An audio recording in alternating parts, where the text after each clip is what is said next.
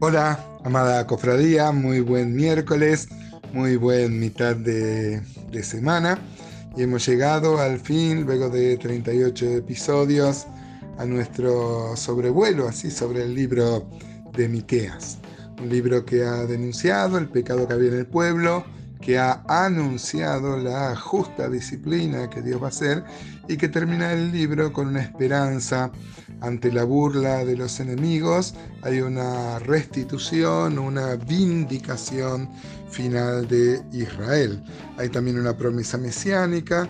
Eh, se ha cumplido, el Mesías ha venido, cualquier judío que se convierte a Cristo forma parte de la iglesia, pero aún como nación va a haber una vindicación final en el milenio. Así que vamos a leer hoy los versículos 14 al 20 de Miqueas 7. En estos últimos versículos vamos a ver que cuando Dios está por librar a su pueblo, Dios despierta a sus amigos para que oren por ello. Podemos sacar aplicaciones acá de la importancia de la oración, de la oración intercesora, y también podríamos ver devocionalmente acá a quién intercede por nosotros. El Señor, su función actual es la de abogar por nosotros. Hay algunos que creen que Juan 14 habla del ministerio de Él. Él se fue a preparar lugar en la cruz. No puede referirse bajo ningún concepto al ministerio eh, actual. No tiene nada que preparar Él para nosotros. y abogar por nosotros. Eh, bueno, podríamos ver acá una referencia este, a Cristo, el gran pastor de las, de, las, eh, de las ovejas. Y como respuesta a esta oración, Dios promete que hará por ellos lo que será repetir los milagros de épocas anteriores. Hay una, hay una cita, una referencia cuando Dios libró al pueblo de la esclavitud de Egipto.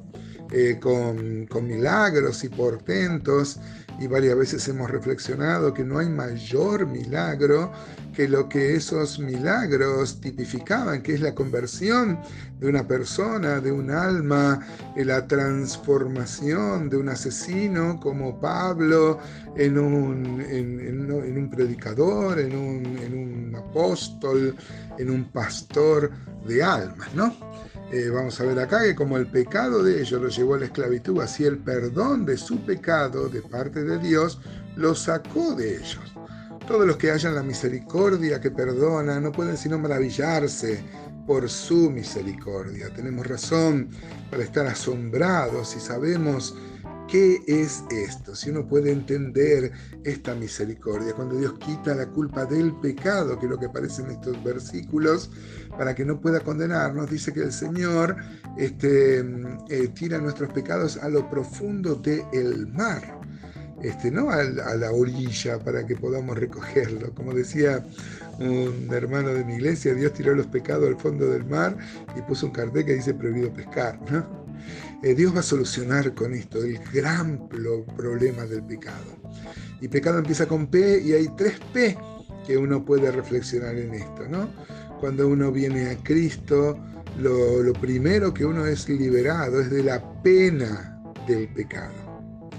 Luego, experimentando la comunión con Él, creciendo en sus cosas, uno es libre del poder del pecado. Pena, poder y también hay una promesa futura donde inclusive seremos librados de la presencia del pecado cuando estemos en gloria, cuando acabe eh, nuestro periplo, nuestro peregrinar, nuestro camino hacia Él.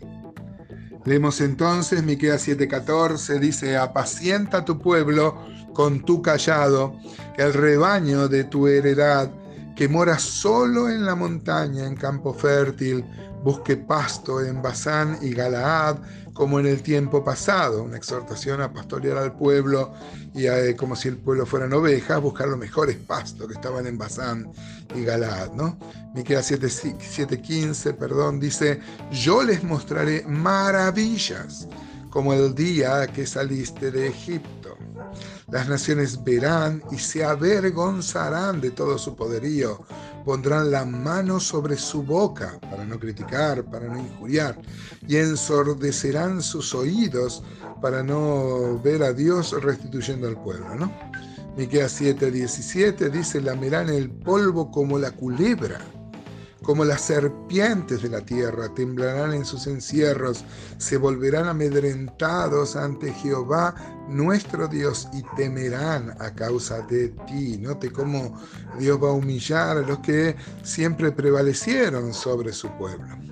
Miqueas 7:18 dice, qué Dios como tú. Y note, hermano, eh, qué colofón, qué final a esta profecía hablando del perdón que ofrece Dios. Dice Miqueas 7:18, que Dios como tú, que perdona la maldad y olvida el pecado del remanente de su heredad. No retuvo para siempre su enojo, porque se deleita en la misericordia. Miqueas 7:19 dice, Él volverá a tener misericordia de nosotros, sepultará nuestras iniquidades y echará en lo profundo del mar todos nuestros pecados. Cumplirás la verdad a Jacob y a Abraham la misericordia que juraste a nuestros padres desde tiempos antiguos. No podemos menos que gozarnos, amados hermanos, gozarnos en este Dios que tiene esta vocación de perdonar. Esto todavía es futuro para Israel, la total restauración, la total vindicación, porque falta que vengan a Cristo. Pero para nosotros, que ahora formamos parte de su pueblo, que tenemos el reino en misterio, hoy el reino de Dios es la iglesia, ¿no? Si bien es mucho más amplio y un día también va a incluir a todos Israel y al reino milenial que Dios pensó para ellos en particular, donde también va a reinar la iglesia. Ahora, esto que es futuro para los judíos, para el pueblo judío, cuando vengan a Cristo, es presente para nosotros. ¿Qué tal, hermano? ¿Qué tal, hermana? ¿Cómo disfrutás? ¿Cómo vivís?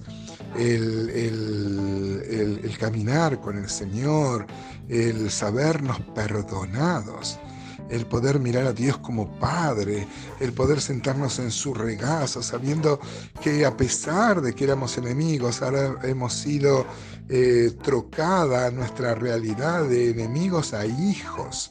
Y hoy podemos ser hijos de, de nuestro Dios. Qué maravilla. Esto es mejor que cualquier milagro de abrir el mar rojo. Es, eh, mayor a cualquier milagro de sanidad, que por supuesto Dios no ha cortado su mano y sigue, sigue haciendo grandes milagros y grandes portentos. Pero transformación del alma, de un pecador perdido, como yo no sé cómo te fue a vos la vida antes de conocer a Cristo, pues yo hice muchas macanas, pero el Señor me perdonó, me transformó y este, puedo mirar a Dios como Padre. Gloriosa verdad, me anima mucho a caminar con Él y ojalá este sea el resultado que podamos tener de estas consideraciones.